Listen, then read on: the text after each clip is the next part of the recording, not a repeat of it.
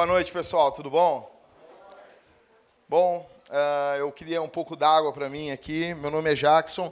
Quem está visitando a gente pela primeira vez aqui, e eu tenho um ventilador para mim aqui, então.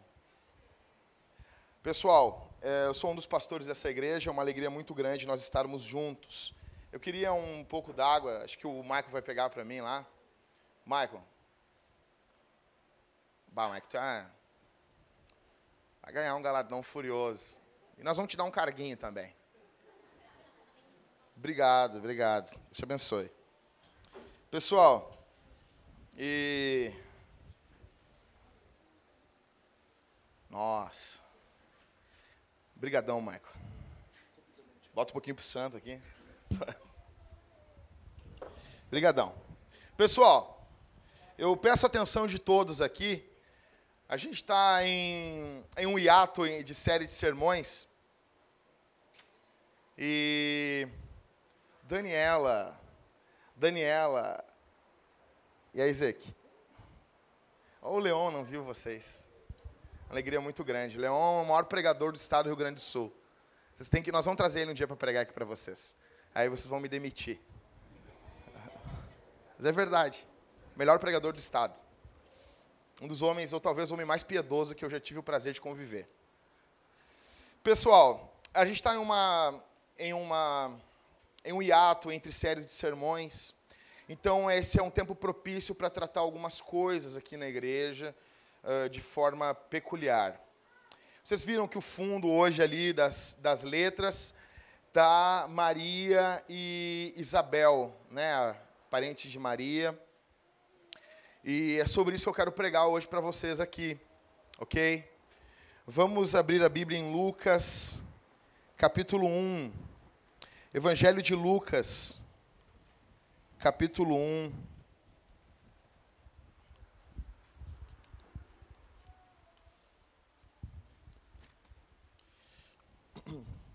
O verso 24. Em diante.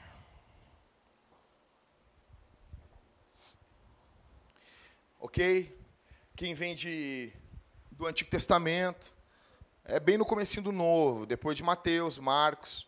Quem vem lá do finalzinho da Bíblia, aí vocês volta a Coríntios, volta a Atos, e vocês chegam em João, depois vocês chegam em Lucas. Todo mundo achou, pessoal? Então, vamos ler? Lucas capítulo 1, verso 24 em diante. Depois desses dias, Isabel, sua mulher, engravidou e escondeu, escondeu-se durante cinco meses, dizendo: O Senhor me concedeu isso quando olhou para mim, para acabar com minha humilhação diante dos homens. No sexto mês, o anjo Gabriel foi enviado por Deus a uma cidade da Galiléia chamada Nazaré e uma, a uma virgem comprometida a casar-se com um homem chamado José, da descendência de Davi, o nome dela era Maria. O anjo veio onde ela estava e disse: Alegra-te, agraciada, o Senhor está contigo. Mas ao ouvir essas palavras, ela ficou muito perturbada e começou a pensar: que saudação seria essa? Então o anjo lhe disse: Não temas, Maria, pois encontraste graça diante de Deus ficarás grávida e dará luz a um filho, a quem darás o nome de Jesus. Ele será grande e se chamará Filho do Altíssimo. O Senhor Deus lhe dará o trono de Davi, seu pai. Ele reinará eternamente sobre a descendência de Jacó, e seu reino não terá fim. Então Maria perguntou ao anjo: Como isso poderá acontecer se não conheço na intimidade homem algum? O anjo respondeu: O Espírito Santo virá sobre ti, e o poder do Altíssimo te cobrirá com a sua sombra. Por isso, aquele que, nascer, que nascerá será santo e será chamado Filho de Deus. Também Isabel, tua parente, espera um filho, sendo já idosa. Aquela que era chamada estéril está de seis meses. Porque para Deus nada é impossível. Maria então disse: Aqui está a serva do Senhor cumpra-se em mim a tua palavra. E o anjo a deixou e partiu. Aqueles dias Maria saiu e foi apressadamente a uma cidade na região montanhosa de Judá. E entrando na casa de Zacarias, cumprimentou Isabel. Dobra a tua atenção agora. Verso 44, 41. Quando Isabel ouviu o cumprimento de Maria, a criancinha saltou em seu ventre. Isabel ficou cheia do Espírito Santo. Exclamou em voz alta: Bendita és tu entre as mulheres, e bendito é o fruto de teu ventre. Mas por que acontece isto que venha me visitar a mãe do meu Senhor? Pois logo que ouvi o teu cumprimento, a criancinha saltou de alegria dentro de mim. Vou ler de novo, verso 44. Pois logo que ouvi o teu cumprimento, a criancinha saltou de alegria dentro de mim.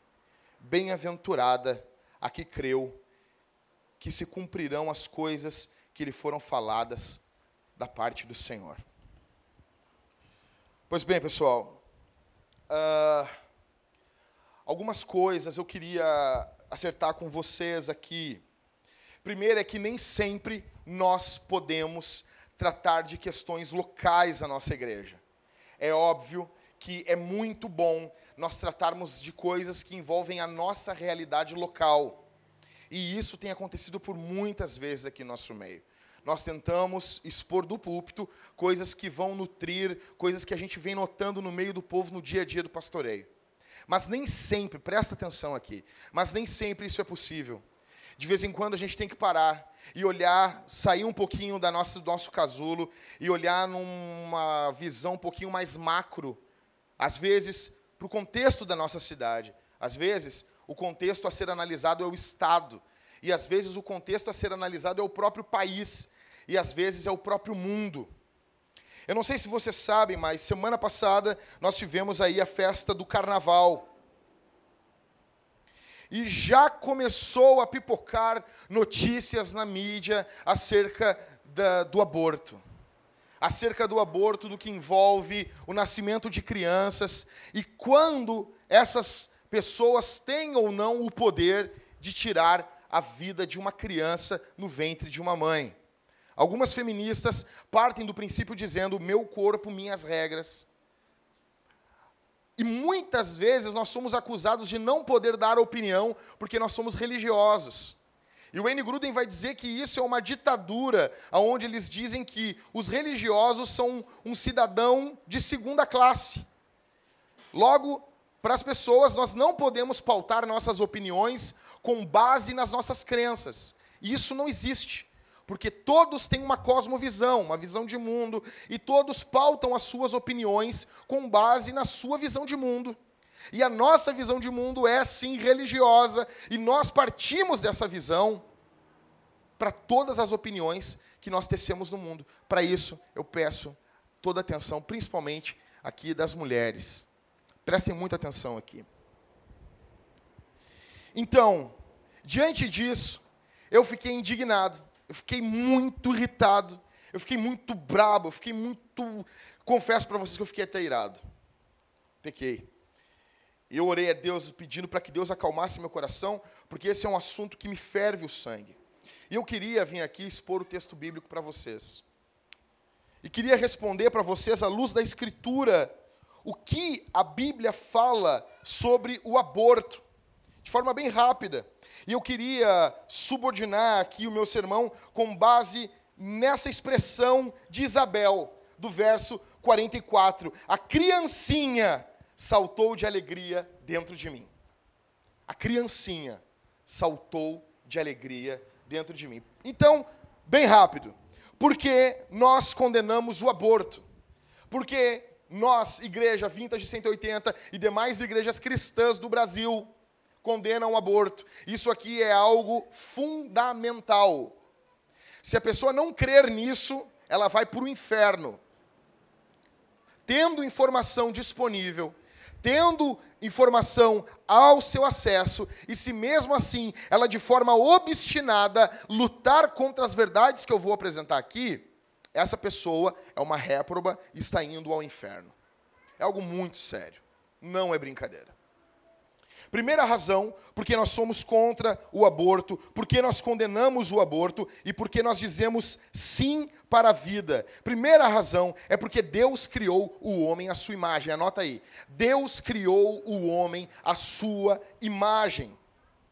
Lois Berkoff vai dizer que ser feito à imagem de Deus são três coisas: é no conhecimento verdadeiro, Colossenses 3:10, na justiça, Efésios 4, 24, e na santidade. Ou seja, quando Deus fez Adão, olha aqui para mim, Deus fez Adão, Deus deu para ele conhecimento verdadeiro. Alguém abre aí Colossenses 3,10? Pode ler para nós aí, Ricardo. Colossenses 3,10. Colossenses 3,10. Lê bem alto para nós, por favor.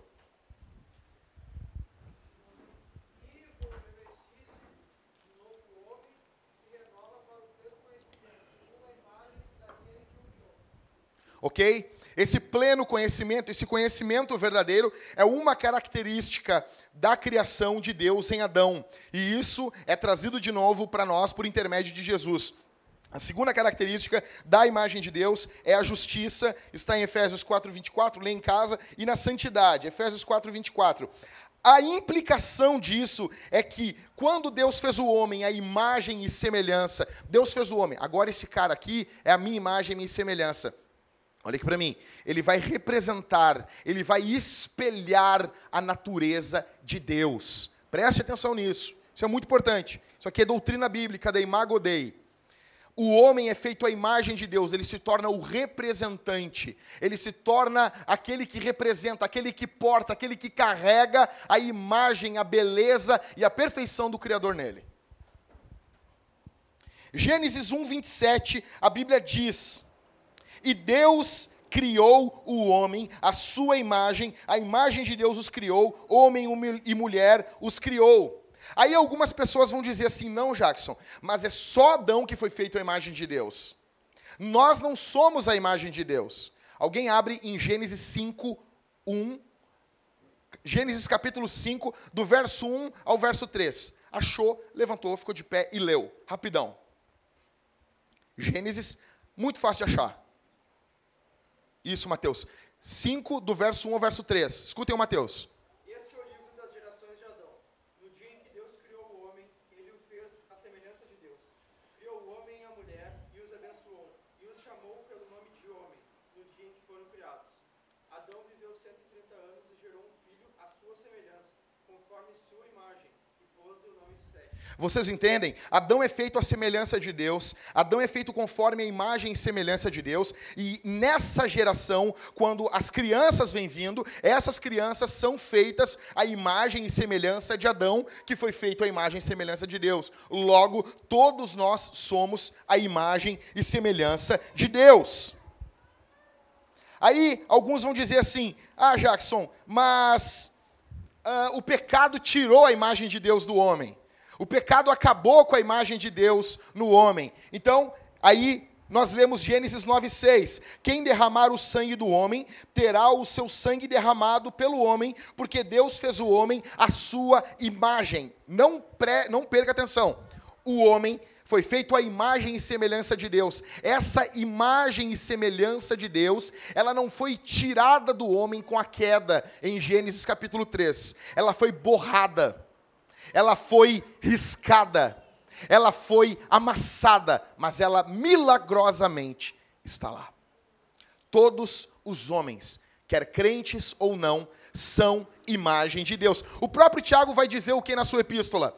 Com a língua nós bendizemos a Deus e maldizemos e amaldiçoamos o homem que é a imagem de Deus. Isso já é um contexto de pecado. Logo, a primeira razão porque nós somos contra o aborto é porque nós todos somos a imagem de Deus. Gênesis 25, 22, quando fala ali no ventre de Rebeca, as crianças estavam brigando, Jacó e Esaú estavam brigando no ventre. O que, que o texto diz? E as crianças brigavam. Olha a forma como a Bíblia lida com esses bebês no ventre de Rebeca. E as crianças lutavam no ventre da sua mãe. Eles já são tratados como filhos, como crianças, já são a imagem de Deus. A minha pergunta para você aqui: como? Como viver em uma nação que estão matando milhares e milhares de bebês todos os dias, que são feitos à imagem do nosso Criador, são portadores da imagem de Deus. Como vivermos com isso? Se nós pararmos para pensar isso em um momento, como não irmos às lágrimas com isso? Como? Segunda razão, porque nós somos contra o aborto. Os cristãos sempre viram isso como errado. É histórico. Então eu vou ler um pedacinho de alguns documentos aqui. Eu preciso, meu amado. Vocês passam a semana inteira com o celular. Vocês passam a semana inteira vendo o filme, vendo. É difícil prestar atenção. Eu preciso muito que vocês levem cativo o pensamento de vocês enquanto eu estou falando aqui. Prestem bem atenção. Didaquê é um documento que provavelmente esteve no primeiro século da era cristã. Os apóstolos provavelmente tiveram contato com esse documento. E esse documento tem algumas questões, algumas coisas que a igreja vivia e que a igreja acreditava. Olha o que Didaquê, no capítulo 2 e verso 2, diz. Este é o caminho da vida não deveis matar a criança no ventre da mãe e nem assassinar o bebê, o bebê recém-nascido. Barnabé escreveu uma epístola, alguns vão dizer que essa epístola ela não foi escrita pelo próprio Barnabé, mas isso pelo menos ilustra um pensamento da época. No capítulo 19, no verso 5 da epístola de Barnabé, não é canônica, não é escritura, não é inspirado, mas é um documento.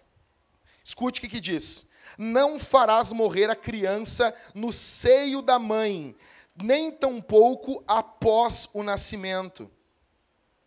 Ou seja, a igreja sempre foi contra. Aborto não é algo novo. Aborto não é algo que foi criado pelas feministas. Não. Olha o que diz mais outros documentos. Após a publicação do Didaquê, presta atenção, e da epístola de Barnabé, se dá uma linha contínua de testemunhos inequívocos dos pais da igreja e dos escritores escolásticos do Oriente e do Ocidente, sem nenhuma voz discordante. Não tem nenhuma voz no início dos três, quatro primeiros séculos da igreja que falam a favor do aborto. Tertuliano, Agostinho, Cesário de Ares são autores deste período que possuem más intervenções em relação ao aborto. Apenas um exemplo, citando a seguinte passagem: Olha o que Agostinho de Hipona, foi o bispo da cidade de Hipona, um homem de Deus, o que ele disse. Às vezes chega a tanto esta libidinosa crueldade, ou melhor, libido cruel, que empregam drogas esterilizantes, e se estas resultam ineficazes, matam no seio materno o feto concebido e o jogam fora, preferindo que sua prole se desvaneça antes de ter vida, ou se já vivia no útero, matá-la antes que nasça. Repito, se ambos são assim, não são cônjuges, e se tiveram essa intenção desde o princípio, não celebraram o matrimônio, mas apenas pactuam um concubinato. Ou seja, Agostinho está se levantando contra o aborto. Isso é século 3, século 4 depois de Cristo. Notem que essa perversidade cruel de matar os inocentes não é algo da nossa época. E notem que nós não estamos fazendo resistência só agora. Nós sempre fizemos resistência ao assassinato de crianças. Se você é cristão, você está dentro desse time.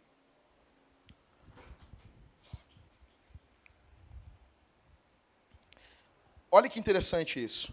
Em algumas igrejas, se uma cristã fizesse aborto, ela era excluída para sempre. Eu não estou dizendo que isso é certo. Eu não estou concordando com isso. Eu só estou dizendo o rigor e o asco que a igreja via o ato do aborto. Em alguns locais, se a mulher era cristã e mesmo assim realizasse o aborto, tomando um chá, tomando algo que viesse matar o bebê, ela era excluída da comunhão da igreja para sempre e nunca mais voltava.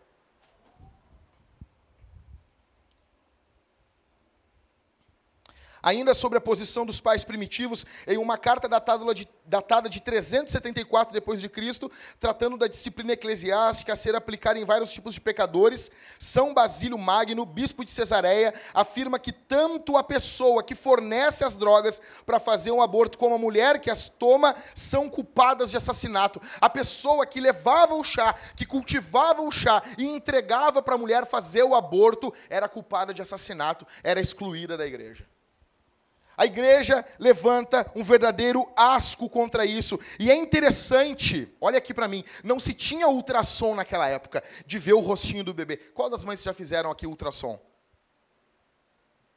E daí vai vendo o rostinho do bebê e vê as feiçõezinhas dele. E às vezes vê o bebê chupando o dedo.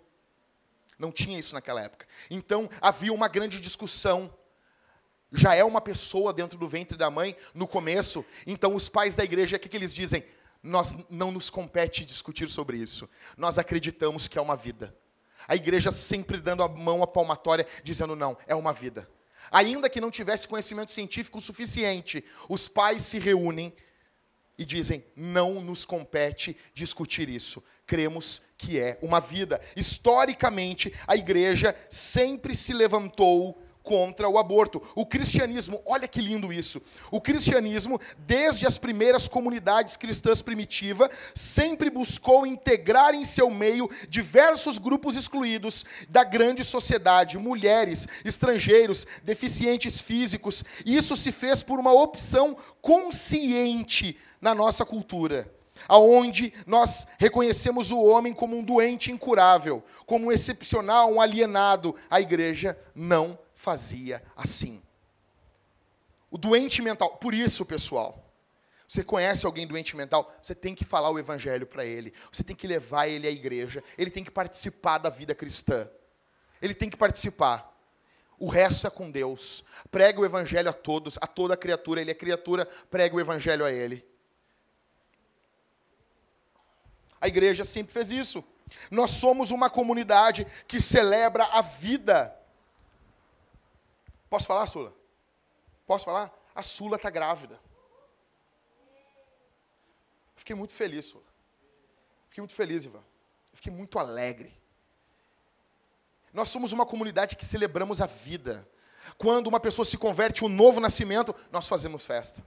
Quando vamos apresentar alguém na igreja, novo membro da igreja, nós fazemos festa. Quando tem um nascimento, nós fazemos festa. Nós somos a comunidade da vida. Não é que a igreja está dizendo não ao aborto. Ao aborto. A igreja não está, a igreja está dizendo sim para a vida. Nós somos uma comunidade que celebra a vida. Nós amamos dedicar bebês. Nós amamos fazer festa com os filhos dos crentes. Isso é igreja. Como nós podemos nos calar diante disso? Terceira razão porque nós somos contra o aborto. Deus fez o homem no ventre da sua mãe. Alguém fica de pé, faz favor, e leia o Salmo 139 e o verso 13. Qualquer um, pessoal. Achou, ficou de pé e leu. 139, 13.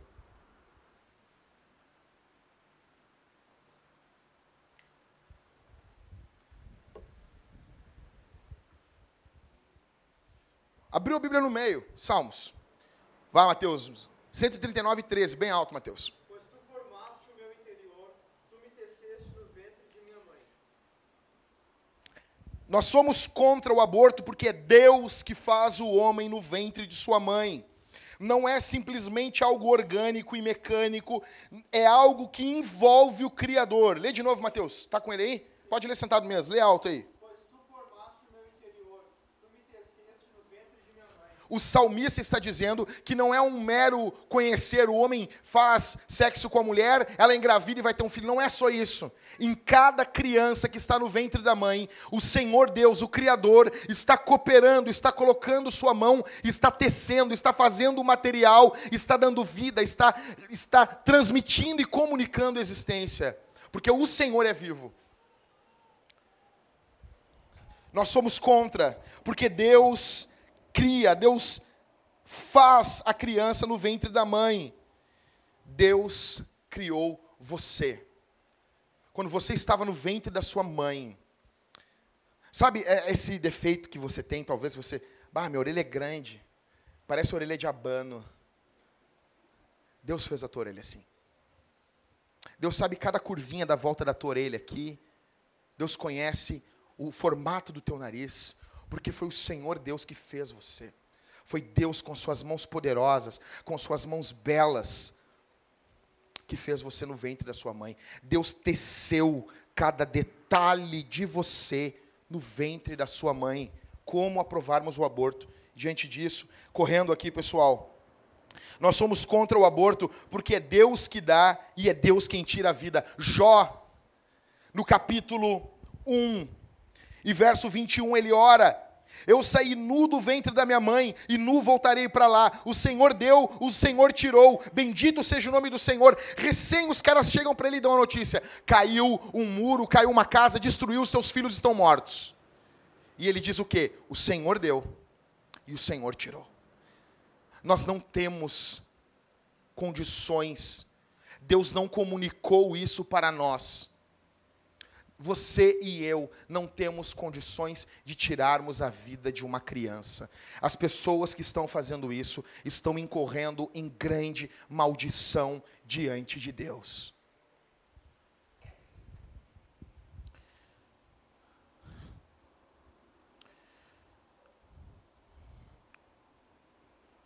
Pois bem, agora esse texto que nós lemos aqui, eu queria convidar você para olhar dentro da barriga de Isabel. Você, um ultrassom, olhar dentro da barriga dela.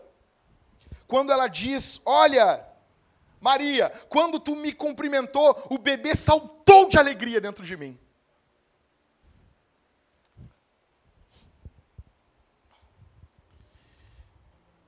Isabel e Maria, ambas, ambas com crianças no seu ventre. Vocês sabem que João Batista é seis meses mais velho do que Jesus. Quando Maria vai visitar, é assim: ela recebe a notícia, o anjo aparece para ela, o Jesus é gerado no ventre dela, ainda está lá pequenininho, e ela logo em seguida vai visitar Isabel. Isabel está grávida de seis meses. João Batista é seis meses, é primo de Jesus e é seis meses mais velho do que ele. E esses dois, duas crianças estão em condições complicadas. Uma das mães é idosa. O que, que diz a Bíblia? Que Isabel é idosa. É uma gestação de risco. Isa, e, e Maria está grávida e não é do seu marido. São duas razões propícias para se pensar em aborto. Eu acho interessante que o verso. Fica com a tua Bíblia aberta em, em Lucas 1, do verso 36 e 37. Olha que fantástico isso. Essa frase que nós amamos dizer, meu amor, nós amamos dizer, para Deus não há impossível. A pessoa vem com um problema para a gente e a gente diz assim: o quê? Fica tranquilo, meu irmão. Para Deus não tem impossível. Qual o contexto disso? Verso 36. Lê para mim, Mateus.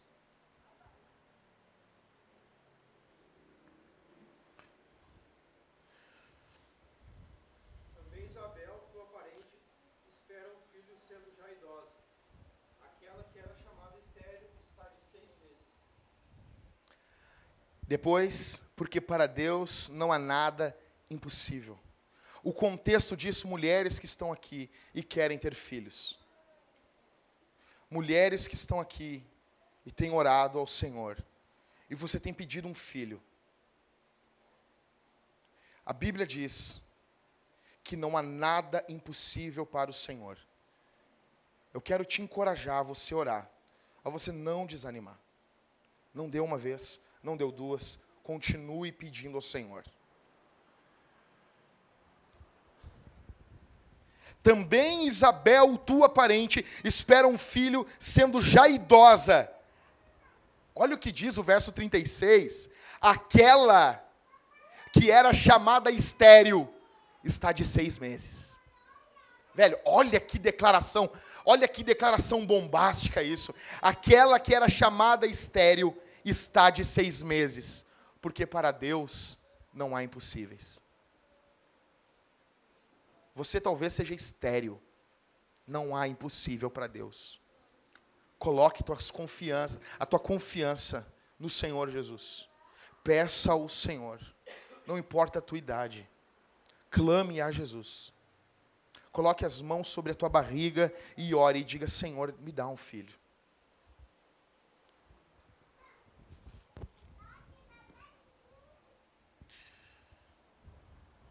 O nosso Deus é um Deus doador da vida. É um Deus que doa para quem tem perda. Maria vai apressadamente até Isabel logo após receber a notícia. Isabel ouve a saudação e fica cheia do Espírito Santo. Quais são as implicações disso? Como esse texto está criticando o aborto? Primeira coisa, a palavra bebê ou criancinha, do verso 41 e o verso 44. Vamos lá. Verso 41 do capítulo 1 de Lucas. Quando Isabel ouviu o cumprimento de Maria, a criancinha saltou em seu ventre. Isabel ficou cheia do Espírito Santo. Verso 44. Pois logo que ouviu o teu cumprimento, a criancinha saltou de alegria dentro de mim. Essa palavra, ela vem de uma palavra grega brefos que quer dizer criança. Tá, Jackson, o que, que isso tem a ver? O interessante é que em Lucas, capítulo 2 e verso 16, ou seja, um capítulo depois, a Bíblia diz assim: Foram então com toda a pressa e acharam Maria e José e o menino deitado na manjedoura. Jesus já tinha nascido, só que a palavra no original é brefos. A mesma palavra que Deus chama o filho dele, nascido de mulher, após o nascimento ali envolto em panos, a mesma palavra que é usada para ele é usada para a criança que está dentro do ventre de Isabel. Deus não olha como os assassinos, abortistas e as aborteiras malditas do nosso Brasil olham. Deus, sabe, Su, Deus já está se relacionando com teu filho dentro do teu ventre. O salmista diz isso. Deus não olha como nós, como nós olhamos. Deus não olha do jeito que nós olhamos. Então essa palavra já é algo determinante.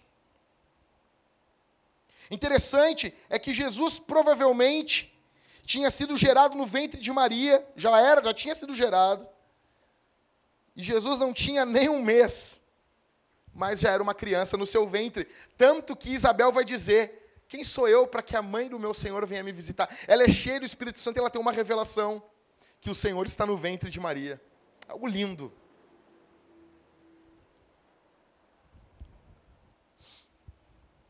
O ultrassom, o ultrassom que nós conhecemos, ele mostra algumas coisas. Com oito, oito semanas. Oito semanas, olha aqui, oito semanas.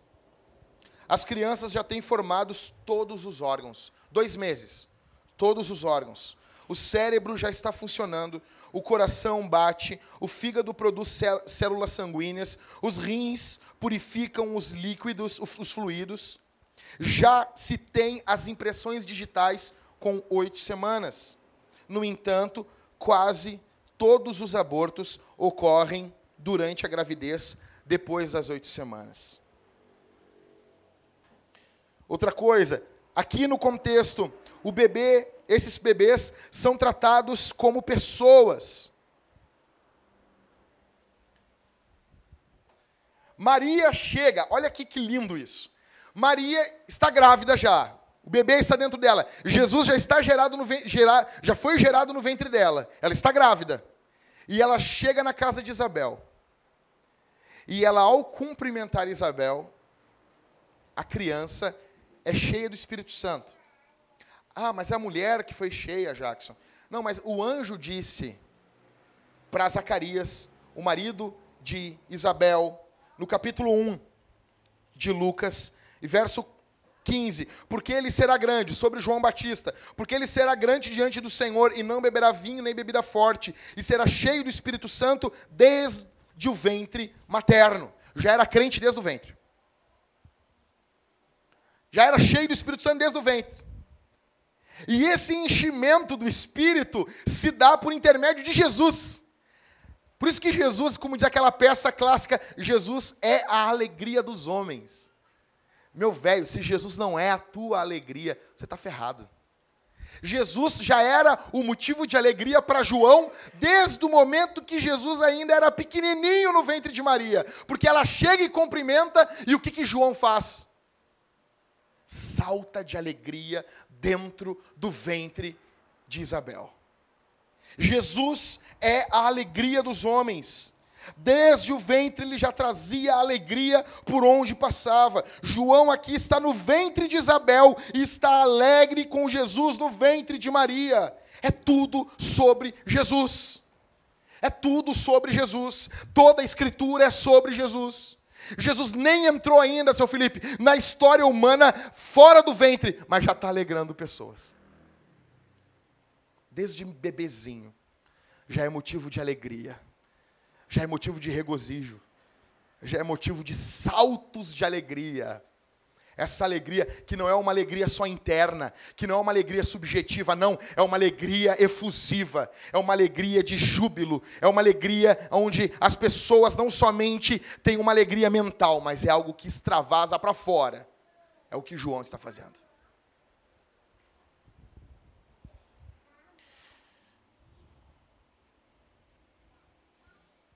Somente pessoas são cheias do Espírito Santo.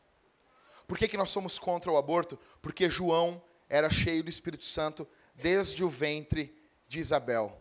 E somente pessoas são cheias do Espírito Santo. Em nenhum lugar da Bíblia nós encontramos uma perna cheia do Espírito Santo, um braço cheio do Espírito Santo, uma cabeça cheia do Espírito Santo, um peito cheio do Espírito Santo uma barriga cheia do Espírito Santo, ou um animal cheio do Espírito Santo, ou uma coisa cheia do Espírito Santo. Somente pessoas são cheias do Espírito Santo. Por isso, quando a Bíblia diz que desde o ventre João seria cheio do Espírito Santo, a Bíblia está sendo sim contra o aborto.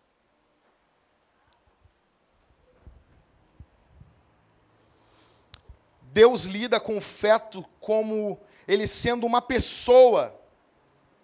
Em todas as Escrituras, Salmos 139, verso 16: Teus olhos, ó Sula, escuta, teus olhos viram a minha substância ainda sem forma. No teu livro, os dias foram escritos, sim, os dias que me foram ordenados quando nenhum deles ainda havia. Jeremias capítulo 1, verso 5. Antes que eu te formasse no ventre, te conheci, e antes que nascesse, te consagrei e te designei como profeta às nações.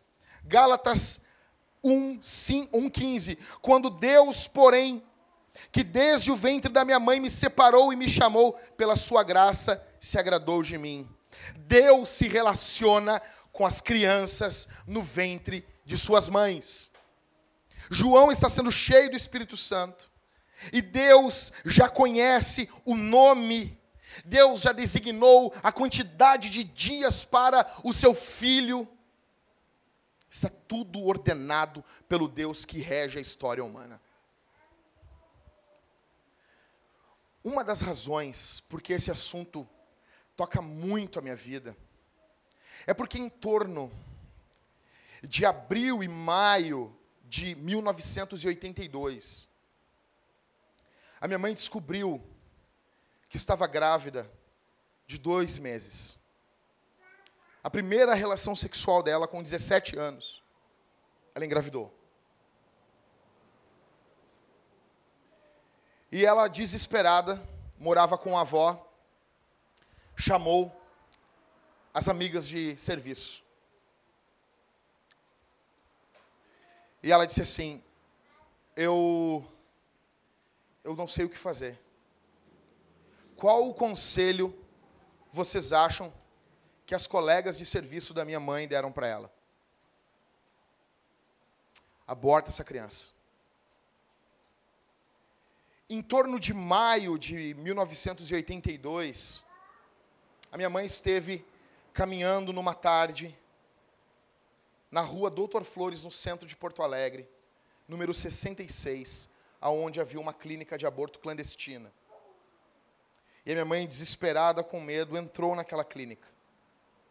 E eu estava com dois meses de gestação no ventre da minha mãe. A minha mãe entrou naquela clínica e ela me conta que o que impediu ela, num primeiro momento, de fazer o aborto foi que a clínica tinha uma condição terrível. Terrível. Terrível. Porque se a clínica fosse legalizada, se o aborto fosse algo legal no Brasil, a clínica estaria em perfeitas condições. Mas como era clandestino, a minha mãe ficou com medo de morrer. E ela voltou para casa e a minha avó, mãe do meu pai, influenciou o meu pai a casar com a minha mãe. E eu nasci ali com.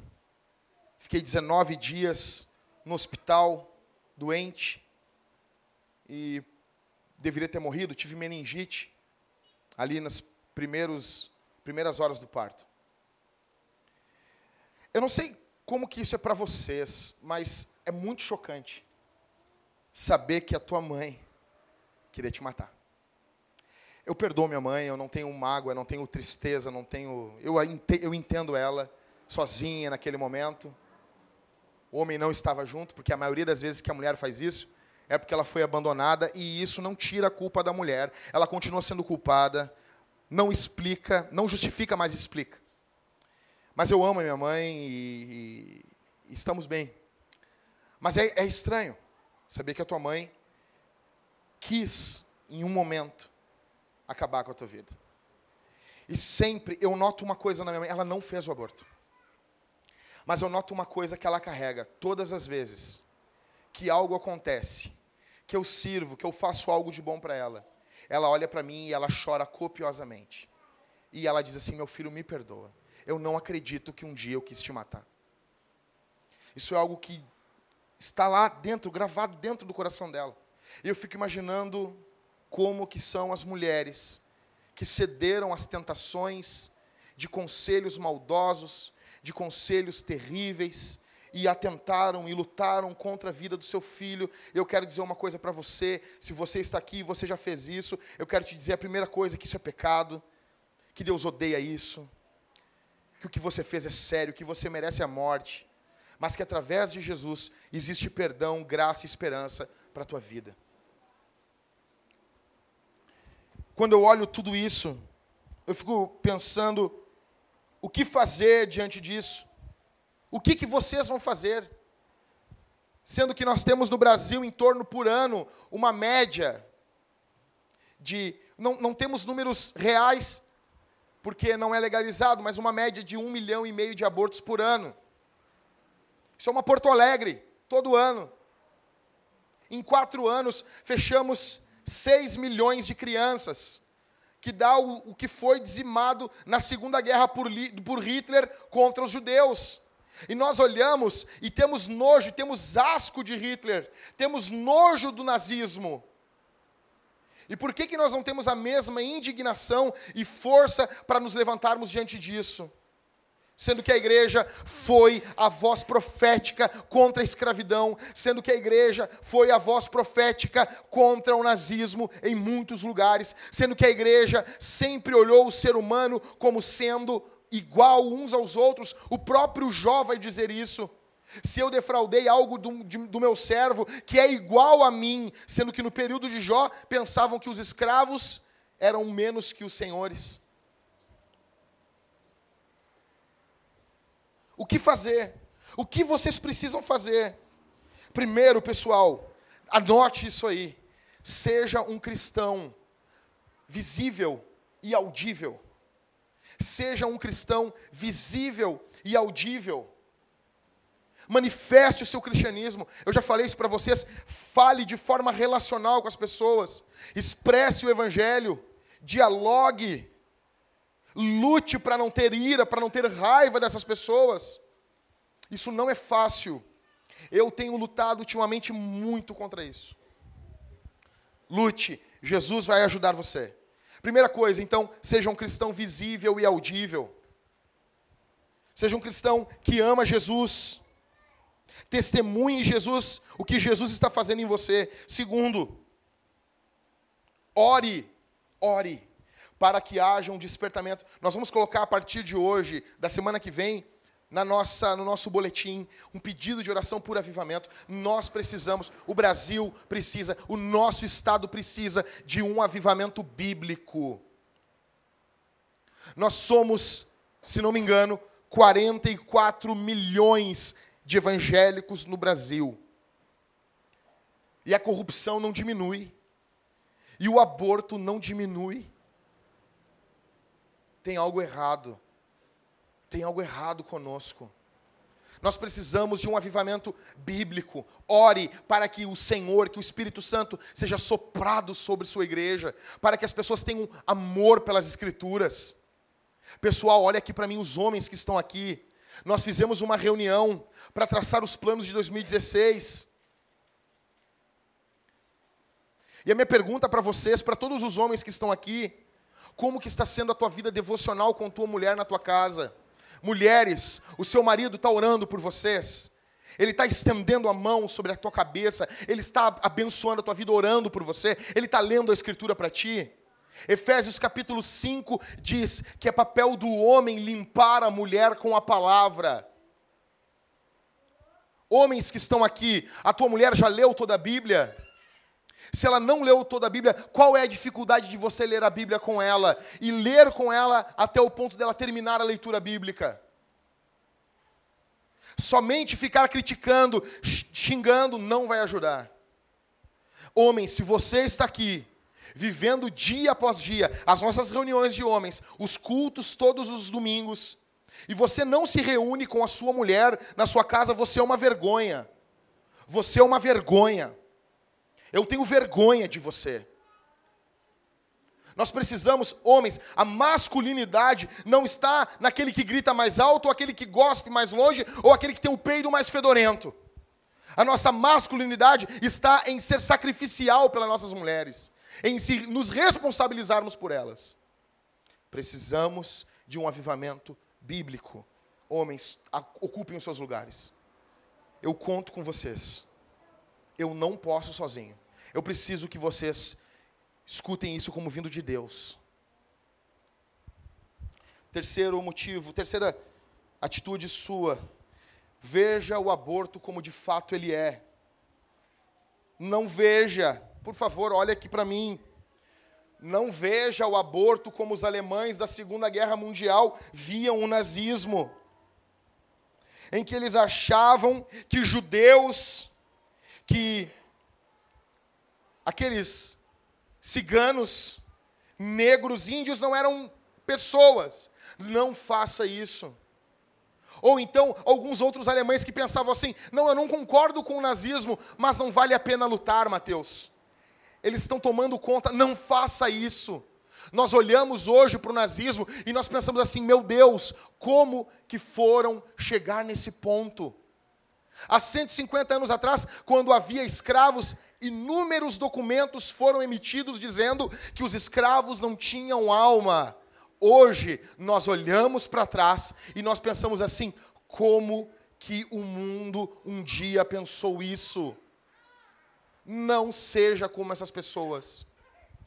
Quarto, mulheres que estão aqui, olhe para mim.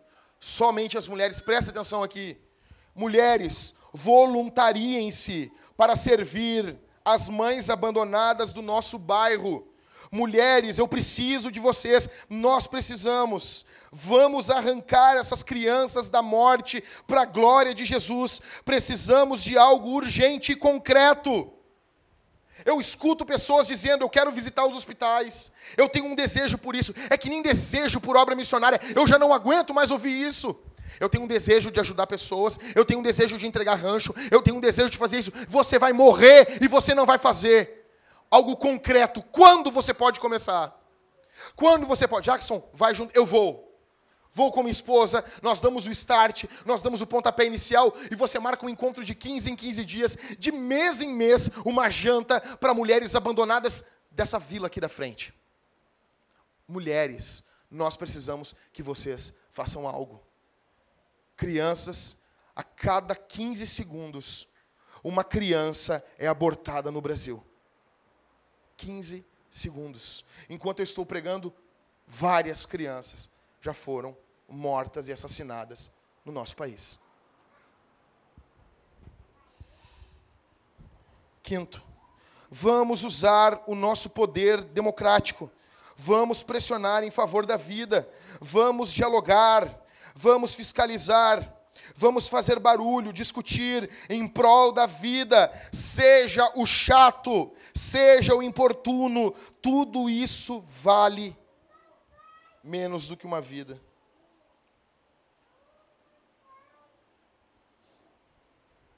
Se você não vê as crianças como pessoas, se você acha no seu íntimo que essa não é uma luta para se lutar, que você tem mais coisas para fazer. Se você está pensando assim, poxa, com tantas coisas para o Jackson pregar, ele está pregando isso. Você está em pecado diante de Deus. A minha vida tem tantas coisas, eu quero dizer uma coisa, meu irmão, minha irmã, o teu cartão de crédito não é mais importante do que uma vida. O teu dinheiro que você vai pegar amanhã não é mais importante do que uma criança que está sendo assassinada nesse momento. Isso tem que, em algum momento da tua vida, tirar o teu sono. Isso é pecado. Não lutar contra o aborto. Se quando perguntaram uma opinião para você, você disse assim: Ah, eu sou contra, mas cada um faz o que faz. Isso é decisão de Pilatos. Eu sou contra matar Jesus, mas eu lavo as mãos. A Bíblia diz em Efésios 5:11 que nós devemos condenar as obras das trevas.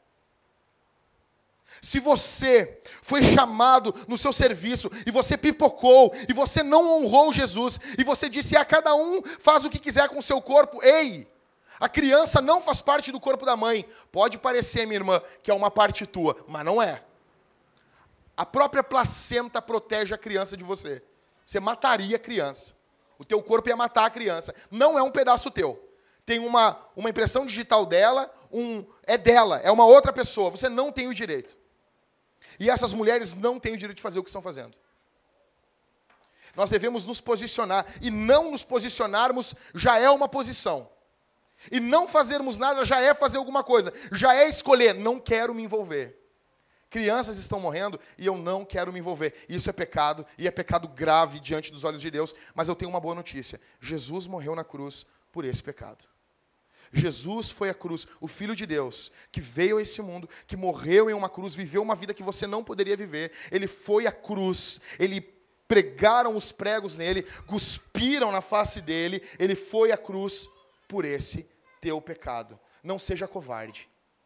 Não seja covarde. O Espírito Santo está aqui e ele pode mudar a tua vida e encorajar você. Ele pode trazer coragem para você. E isso vai afetar totalmente a missão da igreja no mundo. E isso vai afetar totalmente a forma como nós lidamos com o mundo. Eu quero encerrar com um poema do John Piper. Eu peço que você preste bem atenção, eu vou ler aqui. Eu peço que você, por favor, não, não converse com ninguém. Preste atenção nisso aqui. O nome desse poema é Crianças. Você ouve as crianças chorando? Eu posso ouvir todos os dias, chorando, suspirando, morrendo, voando, para um lugar seguro onde eles podem jogar. Em algum lugar seguro de danos a salvo do crack e da AIDS, em algum lugar a salvo da luxúria e a espreita de estranhos, protegidos de ataques de guerras e bombas, para algum lugar protegido da desnutrição, protegidos da voz prejudicial do pai, protegidos contra a fria ambição da mãe, protegido contra as opções das deusas mortais. Você ouve as crianças chorando? eu posso ouvir todos os dias, chorando, suspirando, morrendo, voando, voando para um lugar seguro onde eles podem jogar. Você vê as reuniões das crianças, a reunião das crianças, eu posso vê-las no céu, encontrando-se, comendo e saudando Jesus com a resposta do porquê. Por que, que elas não foram alimentadas com leite? Por que elas adoeceram com a água? Por que não floresceu a colheita? E por que tiveram a barriga tão doente? Por que elas nunca souberam um motivo? Por que os amigos desapareceram? Por que alguns sofreram um tempo e por que outros nunca viram a luz? Você vê a reunião das crianças, eu posso vê-las no céu, encontrando-se, comendo e saudando a Jesus com a resposta dos porquês. Você ouve as crianças cantando? Eu posso ouvi-las lá no céu. Cantando, pulando, rindo e trazendo alegria ao Deus do amor. E elas cantam glória pelo dom da vida, glória pelo final da dor, glória pelo dom de dar, glória pela vida eterna,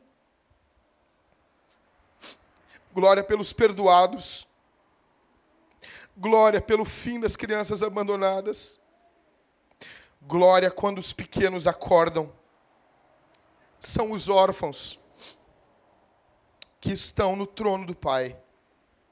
Você ouve as crianças cantando, eu posso ouvi-las lá do céu, cantando, pulando, rindo e trazendo alegria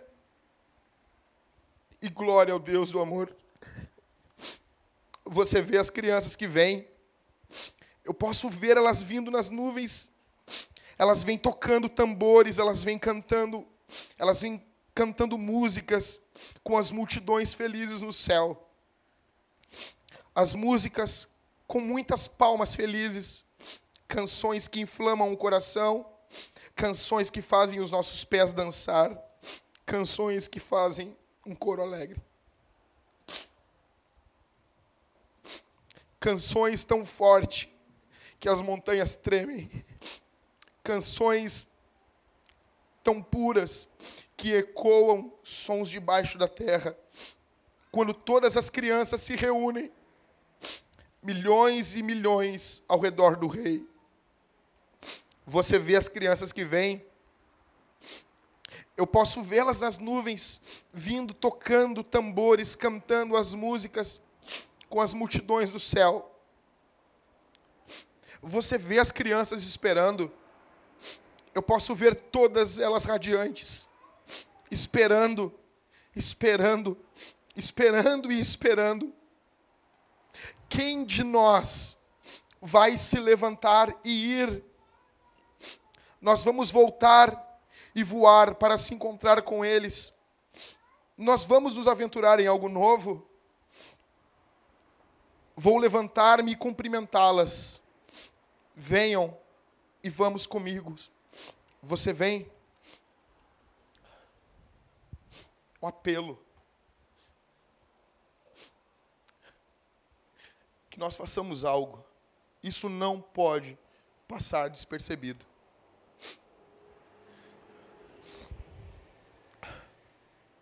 Que o Espírito Santo incomode você. Que você que você pense assim, eu preciso fazer algo. Eu preciso fazer algo. Nosso país é, está tão mergulhado em malícia, em maldade. As pessoas vão, elas querem fazer sexo à vontade. E o bebê vai tirar a rotina. E o que elas fazem? Não, filho é problema. Sendo que o Salmo 127 diz que filho é bênção. Que o Espírito Santo incomode você. Isso não pode ficar assim.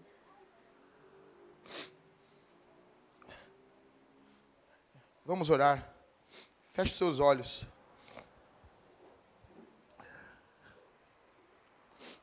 O bebê saltou no ventre de Isabel de alegria. A criança saltou lá dentro. Feche os olhos. Pai. Pai de amor, Pai das luzes.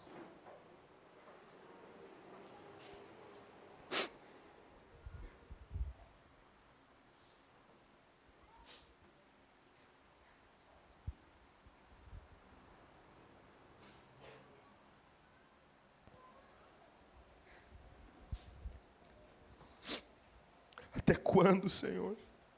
Até quando? Até quando? Até quando, Senhor?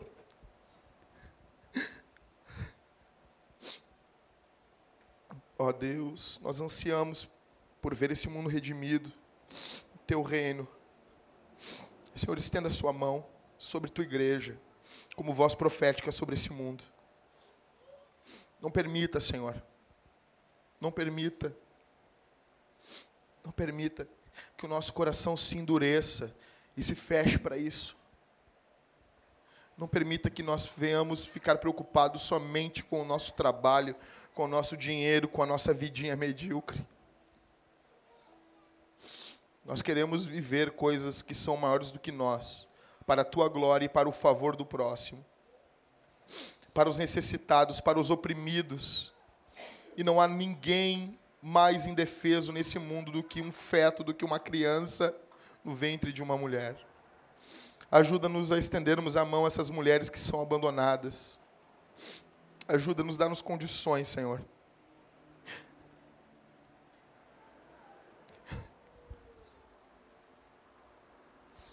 Eu oro ao Senhor Jesus.